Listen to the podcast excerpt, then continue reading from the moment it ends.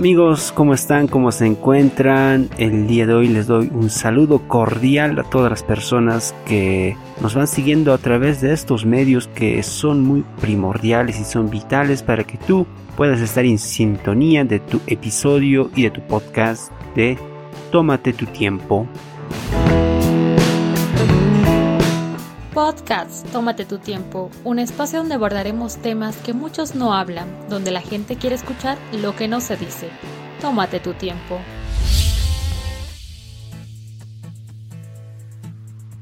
Hablemos un poquito con respecto a las cajitas de felicidad. Yo sé que tú escuchaste este término, tal vez no aquí en tu territorio boliviano o tal vez en el lugar donde tú estás, lo denominan de otra forma. Aquí lo conocemos tal vez como los huevitos de Pascua, o en otros lugares lo conocen como las cajitas de felicidad. ¿Y qué es lo que contiene ahí? Dentro de la cajita encuentras un regalo muy importante y muy preciado. Y bueno, como siempre cada episodio comienzo con una historia, este pequeño cuento va relacionado con una niña que le exigía a su papá que le compre una cajita de felicidad, en lo cual adentro de esta cajita llevaba un muñequito muy simpático que la niña decía que nunca más le iba a pedir nada a sus padres.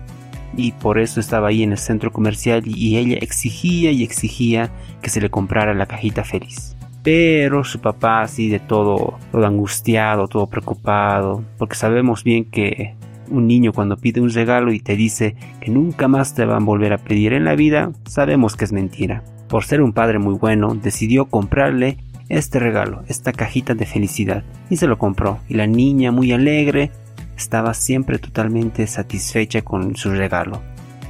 Pasaron los años, cumplió sus 23, empezó a conocer a su enamorado, se casó, contrajo matrimonio y al final se divorció. No tuvo una buena relación, al final se quedó con sus dos niños, pero ella siempre recordaba la cajita de felicidad que su papá le había comprado. Y decía, por esta cajita de felicidad yo siempre estaré contenta y alegre. Pasaron unos 20 años más, ella tenía sus 40, conoció a otra persona y tampoco le fue bien en el amor. Pero ella seguía empecinada y decía, yo tengo mi cajita feliz que me regaló mi papá cuando yo era niña, y por ello yo siempre estaré contenta y alegre. Y así terminó sus días de vida y se murió contento. Qué historia tan loca, ¿verdad? Ustedes dirán, pero esto simplemente pasa en los cuentos de hadas, esto no pasa en la vida real. Y evidentemente no pasó esta historia, no, no existió, simplemente me inventé para que tú puedas ver que a veces la felicidad lo vemos como si fuera algo lo tenemos muy cerca, que lo tenemos ahí.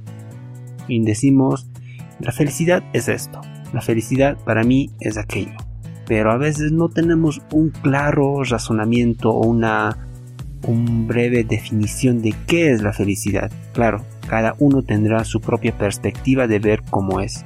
Aquí te traigo un pequeño concepto acerca de qué es la felicidad. Es un estado de ánimo de una persona que está plenamente satisfecha. Pero satisfecha de qué? Ahí entra lo contradictorio. Porque siempre nosotros nos ponemos este, esta, este complejo de decir, si tuviera esto, yo sería feliz. Si tuviera aquello, ahí sí puedo ser feliz. Si no fuera por esto, eh, yo no puedo ser feliz. Ahora Pongámonos en, algunos ejemplos. Si yo tuviera el mejor carro del mundo, ahí es cuando yo empezaré a ser feliz. Si yo tuviera una enamorada o una pareja que me comprenda, que me sepa amar todos los días, entonces eh, habré encontrado la felicidad. Siempre ponemos ese si tuviera esto o si no tuviera aquello, no podría ser feliz y la gran incógnita que todo el mundo nos ponemos. ¿El dinero da felicidad? Si realmente fuera posible que el dinero da felicidad, entonces no existirían personas que van robando, no existirían personas que consumen drogas y esto me voy con respecto a diferentes artistas en el ámbito y en el género de la música que uno se puede imaginar que aquellos ah, personajes públicos que alcanzaron la fama no, necesitan de algo que sea como, como el amor, que sea la comprensión, tener amigos, porque con el dinero se puede comprar todo. Y es lo que decimos, el dinero compra la felicidad. Pero si realmente este concepto encajara en ellos, entonces no veríamos a, no voy a mencionar nombres, pero sí muchos artistas que se metieron a la drogadicción, se metieron al narcotráfico, se metieron a la pedofilia, a la pornografía. Y ahí te darás cuenta que el dinero no da la felicidad. Claro, tú, tú me dirás que con el dinero uno se puede comprar una casa, se puede comprar lujos, pero siempre queda ese vacío dentro del corazón y tú te preguntas, no estoy contento, no estoy feliz. Tómate tu tiempo, te propone la mejor opción en podcast.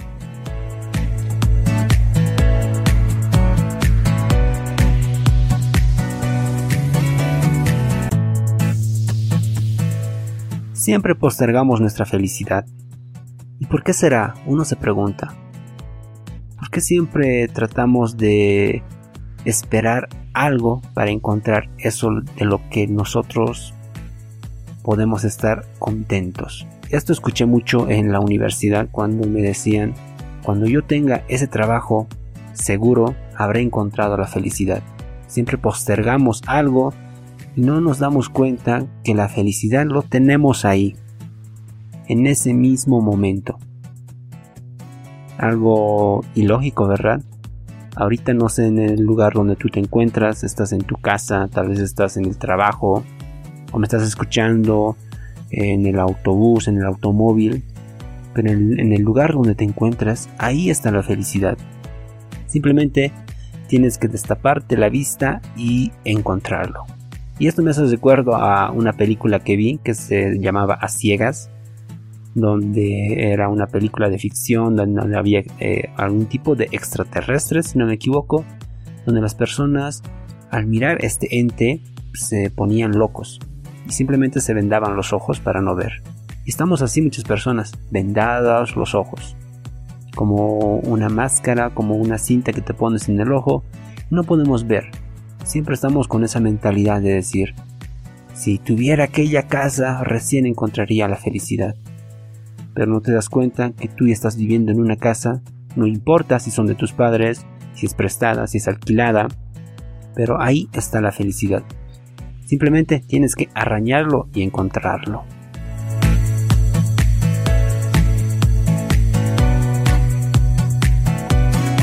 No tengo todo lo que quiero, pero quiero todo lo que tengo.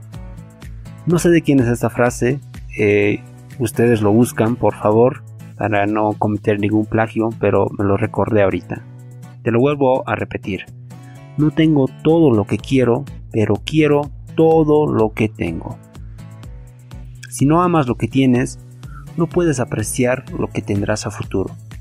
Si no amas eh, tu trabajo, si no amas a tu esposa, si no amas a tu familia, ¿cómo piensas que a futuro vas a encontrar algo que realmente te guste?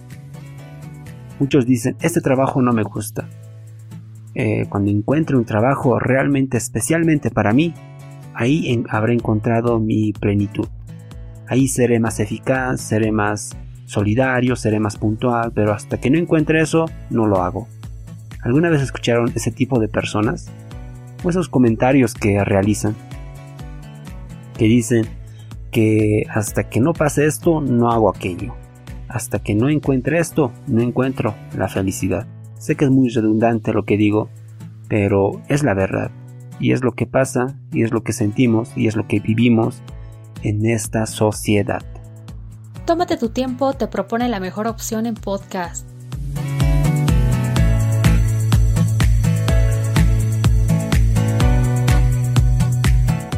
Mientras más viejos somos, vamos a querer más cosas para sentirnos más felices.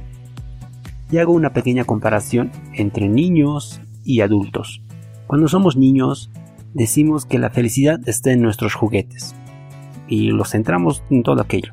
Está en, nuestro, en nuestra diversión, de la media mañana, está en la noche cuando compartimos tal vez con nuestros hermanos, o en la tarde cuando salimos a jugar con nuestros amigos del colegio, del barrio. Ahí está nuestra felicidad, está encajado ahí, en pequeñas cosas, pequeños detalles. Pero cuando somos adultos, esta perspectiva va cambiando. Como dice la frase, los niños prefieren juguetes que no sean caros, pero los adultos siguen teniendo los juguetes, pero esta vez son más caros. Y es lo que pasa con los adultos ellos ya se empecinan con otras cosas de mayor valor. Por ejemplo, una casa, un auto, tener un trabajo estable, terminar la carrera, eh, ropa, no sé, relojes, las mujeres, vestidos, zapatos. Y dicen, si no tengo esto, entonces mi plenitud, mi felicidad no está. Qué irónico que es la vida. Y esto vas acumulando, vas acumulando y vas acumulando. Y ojo, déjame decirte que no es bueno acumular estas cosas, porque cuando ya llegues a una edad mayor, te pondrás la lista y una grande, grande, grande lista que te dirás, esto no hice, esto no hice, esto no hice, esto no hice, y al final no soy feliz. Pero, al otro lado, te encuentras con las cosas que sí lograste, con las cosas que pudiste llegar a la meta, o tal vez estás en el medio del camino, pero lo estás haciendo, y por ello siéntete contento, siéntete alegre. Estás en un buen camino. Así que, ojo, no eres infeliz, sino que tienes la felicidad ahí en el lugar donde estás. Simplemente quítate la venda de los ojos.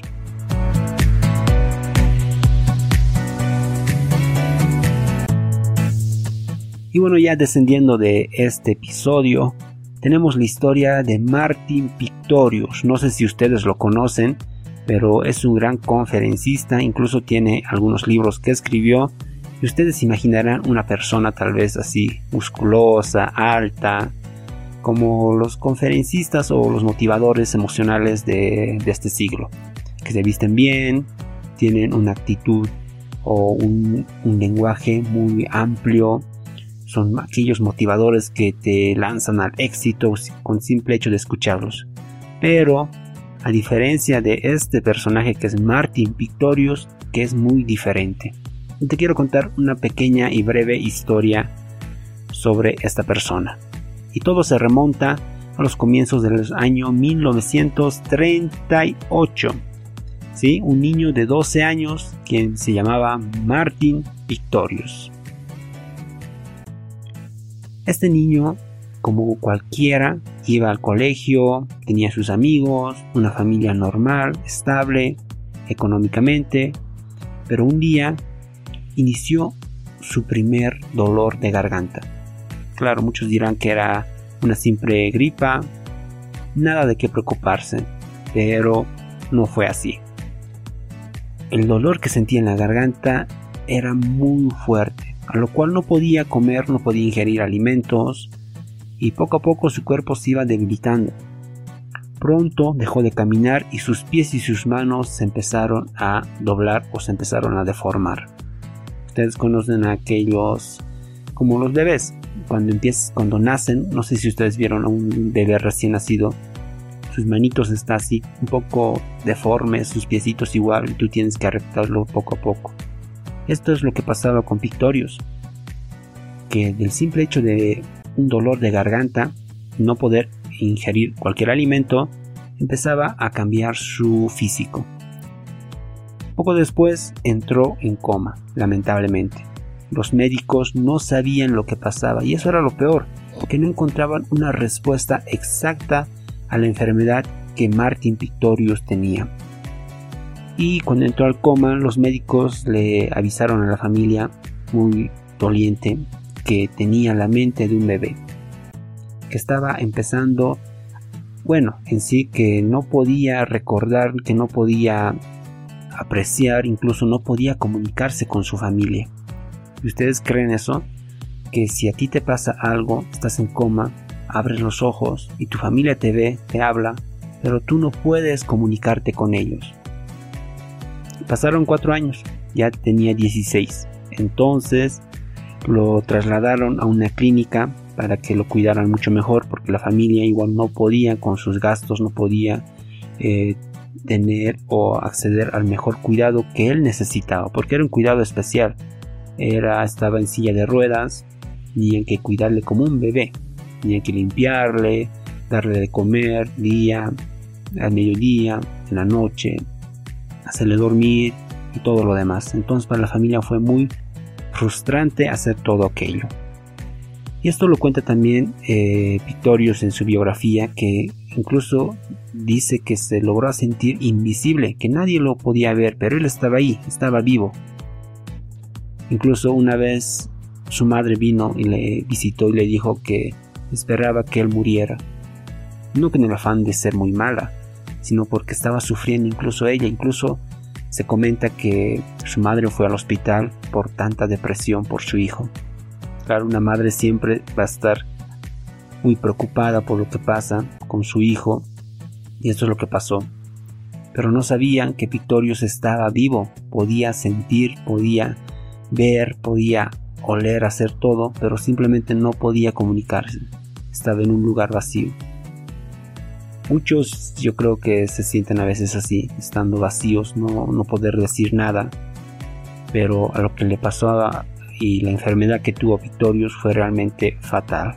Como todo, toda tormenta tiene su, su arco iris que sale.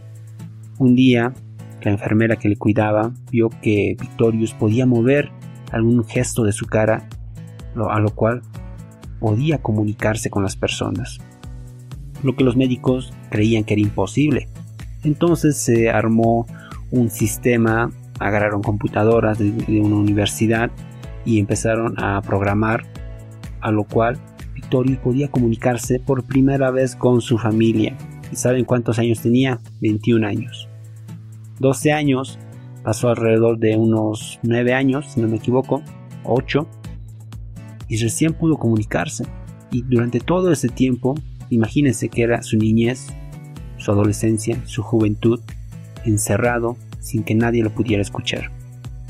Finalmente, eh, gracias a la universidad que pudo realizar este magnífico invento, Victorius pudo comunicarse con, con, su familia. Claro, no podía hablar, simplemente tenía una voz robótica, más o menos, o háganse de cuenta como la voz de Stephen Hawking.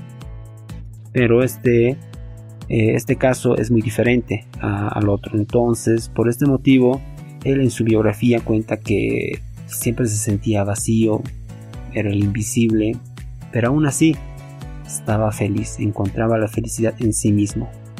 ¿Y ahora qué creen? Martin Pictorius es un conferencista, es un motivador, incluso eh, se graduó de la universidad y escribió un libro que dice cuando era invisible. Imagínense tantas cosas que hizo esta persona y uno aquí sentado, perdón por la palabra, por la expresión, pero es la realidad, uno aquí sentado viendo televisión, viendo las redes sociales y está inseguro de su vida. Imagínense si ustedes hubieran sido Martin Pictorius.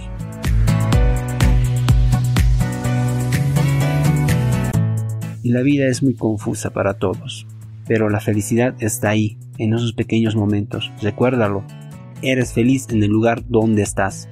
No pongas excusas para nada. Gracias amigos por estar siempre escuchándonos y siendo fieles a los episodios que nosotros vamos subiendo. Cuídate mucho. Chao, chao. Si te gustó este podcast, compártelo, puede que a otros les interese.